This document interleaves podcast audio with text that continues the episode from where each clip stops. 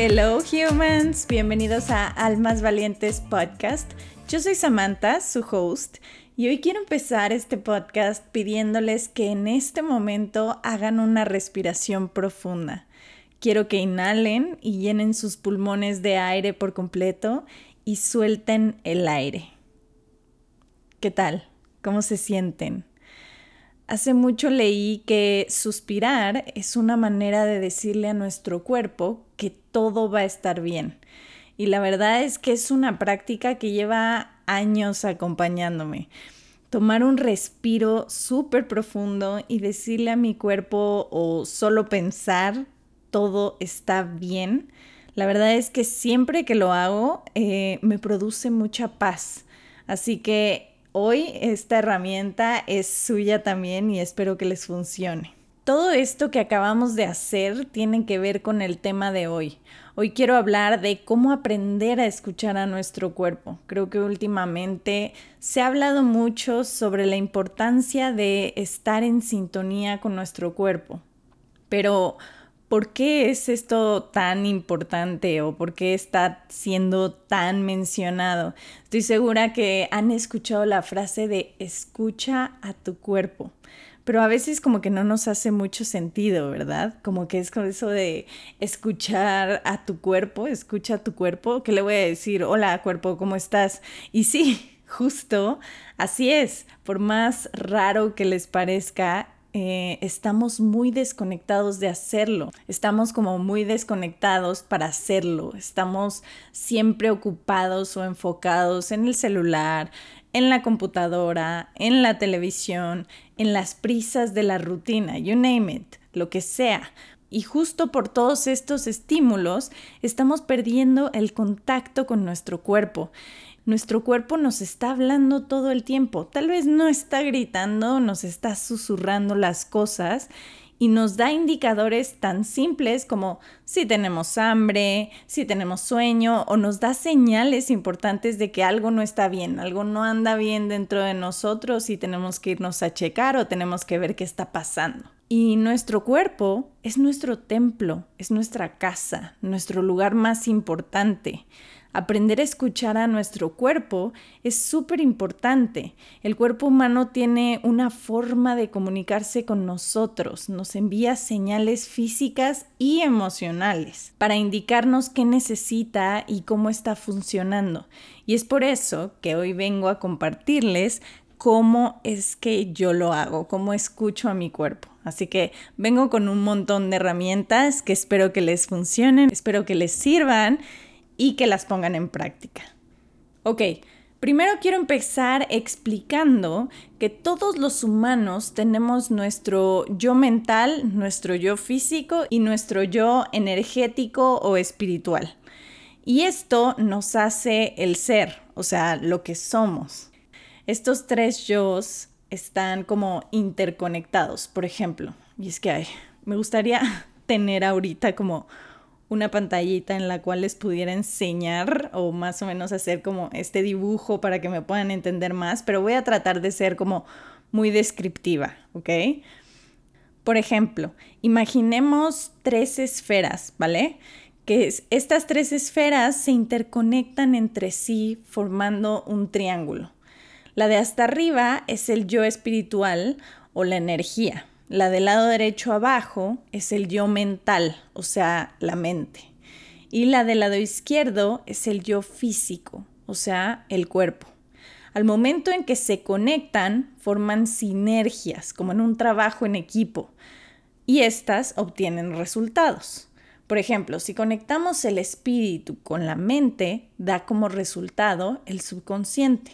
Al conectar la mente con el cuerpo, se crean nuestras emociones si conectamos el cuerpo con el espíritu, se va a crear el prana o el chi, que es la energía.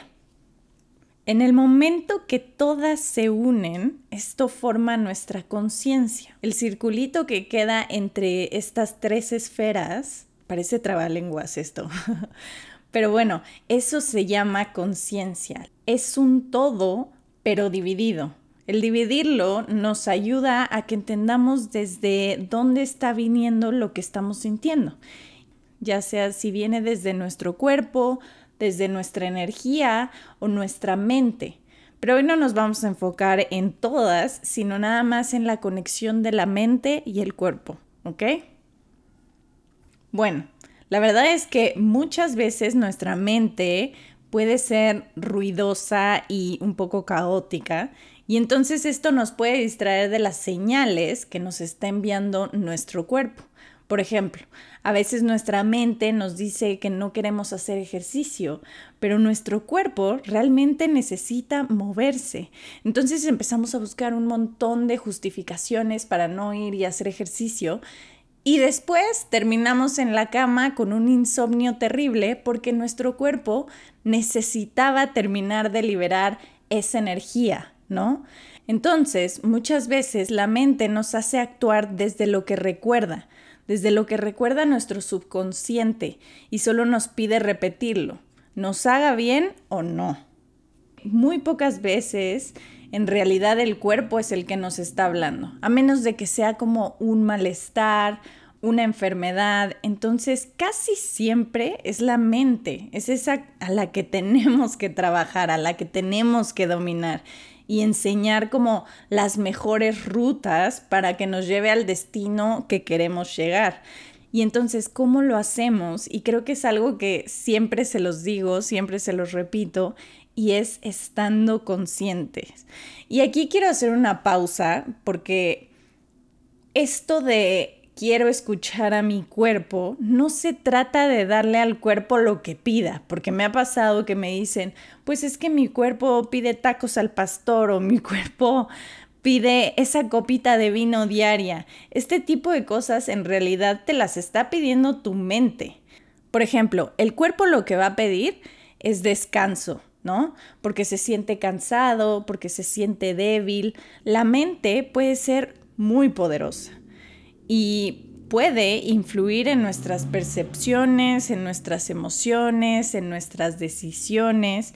Puede hacernos sentir incluso ansiosos, deprimidos, estresados, lo que puede entonces manifestarse en síntomas físicos como dolores de cabeza, eh, que tengamos como tensión en los músculos, que estemos fatigados, que estemos de malas, que estemos enojados, todo esto se va a reflejar en el cuerpo. Cómo está pensando mi mente, cómo está influyendo en todo lo que está sintiendo mi cuerpo. Entonces hay algo fundamental que tenemos que hacer. Y esto es que tenemos que aprender a hacer las preguntas adecuadas a nuestro cuerpo y no dejarnos llevar solo por las respuestas de nuestra mente. A lo que me refiero con hacer las preguntas correctas es que es necesario que empecemos a prestar atención a las sensaciones físicas que experimentamos, como estos dolores, molestias, la fatiga, la tensión, todo esto.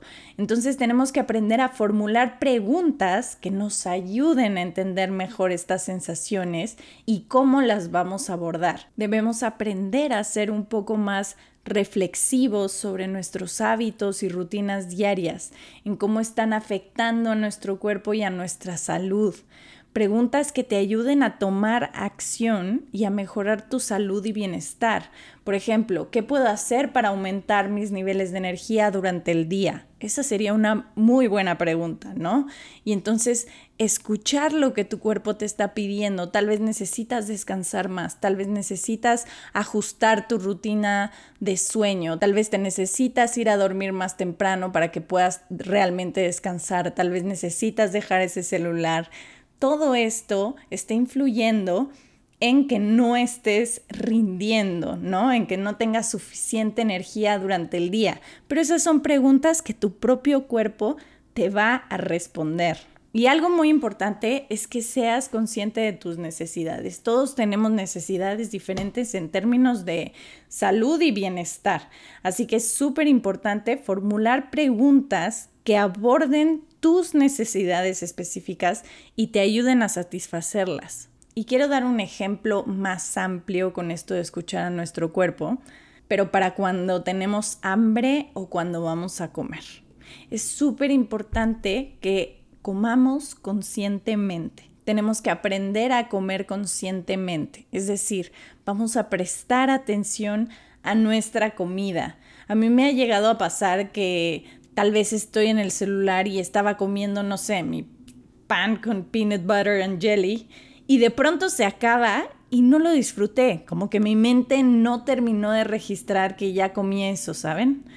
Pero mi cuerpo lo comió, mi cuerpo lo obtuvo y ya no necesitaría más, pero mi mente no lo hizo, no hizo esa conexión. Entonces muchas veces puede pasar que nos quedemos con ganas de más y que repitamos o que piquemos alguna otra cosa porque no lo hicimos consciente, porque no hicimos que la mente captara eso que ya el cuerpo ingirió. Otra cosa referente a la comida es que hagas elecciones conscientes.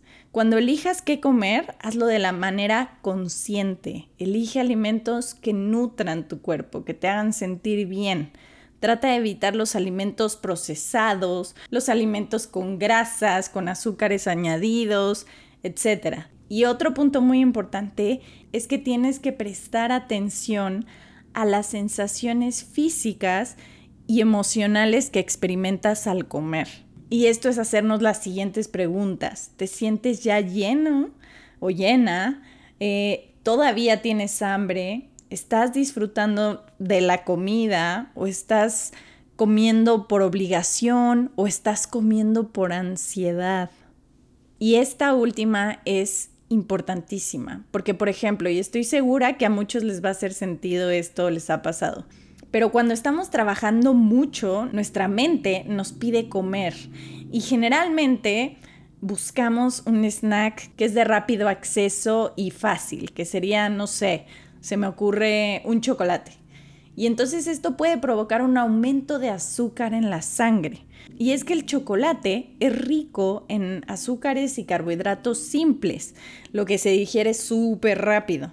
Y esto puede provocar un aumento rapidísimo de azúcar en la sangre, o sea, un pico de insulina que después cae y esto pues por supuesto que afecta a nuestra concentración, al rendimiento en el trabajo, porque ya como que tenemos ese bajón de azúcar y necesitamos más para seguir como activos, alertas. Y es que el chocolate, por más delicioso que sea, de verdad yo lo amo, pero tiene como sustancias que producen dopamina. Y la dopamina pues está relacionada con el placer, con la recompensa y entonces esto hace que se vuelva como adictivo y difícil de controlar, ¿saben? Entonces, en lugar de comer un chocolate como snack mientras trabajamos, podemos optar por opciones como muchísimo más saludables y nutritivas, como, no sé, frutos secos, verduras crudas, nueces, semillas o yogurt. Todo esto que se siente un poquito mejor y que nos va a ayudar a no tener estos picos de insulina que después, bueno, no van a ayudar en nada. Quiero regresarme a esto de sentir, porque es lo más importante al momento de escuchar a nuestro cuerpo. Tenemos que prestar atención a nuestras sensaciones físicas. ¿Cómo se siente tu cuerpo? ¿Estás cansado? ¿Tienes hambre? ¿Sientes dolor?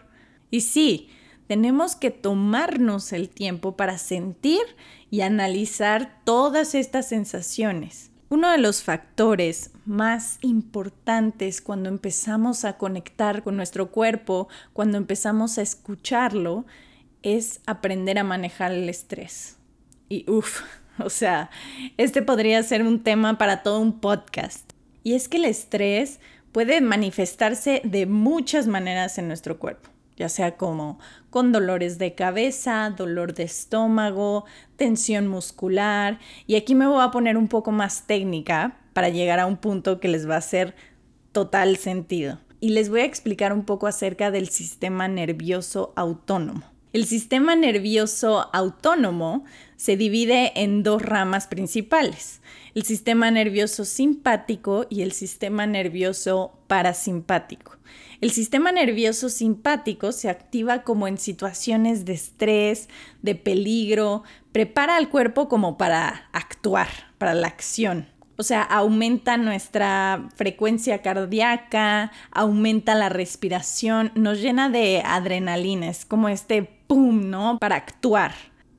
En cambio, el sistema nervioso parasimpático se activa cuando el cuerpo está en reposo y esto nos ayuda a regular como la digestión, la respiración, o sea, en resumen, el sistema nervioso autónomo puede afectar nuestros pensamientos y comportamientos porque está influyendo directamente en nuestras emociones, en nuestros niveles de energía, en nuestros niveles de atención y puede ser un factor súper importante en la regulación de nuestra respuesta al estrés y la ansiedad. Ahora, ¿cómo podemos regular nuestro sistema nervioso autónomo para poder escuchar al cuerpo y no la mente? O sea, tomar como el control de nuestros pensamientos y sensaciones y así poder lograr tomar mejores decisiones enfocadas a lo que realmente queremos y nos está pidiendo nuestro cuerpo. Pues aquí viene la respuesta de oro. es tan fácil como los patrones de respiración, o sea, lo que hicimos al inicio de este podcast. Respirar y entonces hacer esa pausa. Así hacemos esta conexión sana entre mente y cuerpo y así poder ayudar a cambiar nuestro estado. Es por eso que es muy importante que aprendamos a reconocer estas señales, para que la próxima vez que te sientas, no sé, estresado o estresada, ansiosa, solo se trata de tomar esta pausa y prestar atención a tus sensaciones físicas y escuchar lo que tu cuerpo te está diciendo. Pregúntale a tu cuerpo, aunque lo sientas raro, aunque te suene incómodo, pregúntale de qué tienes ganas hoy, cómo puedo ayudarte hoy. Conecta con tu cuerpo. De verdad que se van a sorprender de lo que pasa cuando empezamos a escuchar a nuestro cuerpo y no a la mente. Así que eso es todo, humans. Espero que tomen ventaja de esta herramienta y que la próxima vez que sientan un pensamiento incómodo, vayan al cuerpo y le hagan las mejores preguntas. Abracen a su cuerpo, que es su templo, y es el cuerpo que nos permite estar haciendo todo lo que hacemos todos los días, que nos permite vivir, que nos permite amar, que nos permite crecer, que nos permite reír. Muchísimas gracias por escuchar. De verdad que no doy por sentado que haya alguien del otro lado escuchándome. Me parece increíble. Así que bueno, los quiero. Bye humans.